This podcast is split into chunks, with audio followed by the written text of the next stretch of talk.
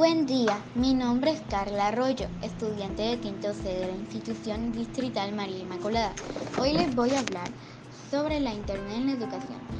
Como todos sabemos, la Internet ya es una necesidad en nuestro diario vivir. Anteriormente no le dábamos tanta importancia con todo esto del COVID.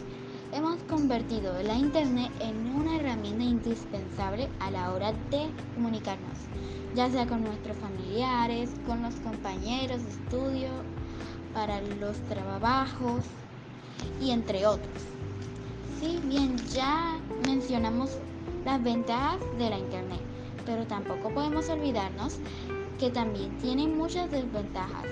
Entre esas encontramos personas que se aprovechan de este medio para robar o atentar contra las demás personas es perjudicial la Internet cuando no se maneja con mucho cuidado.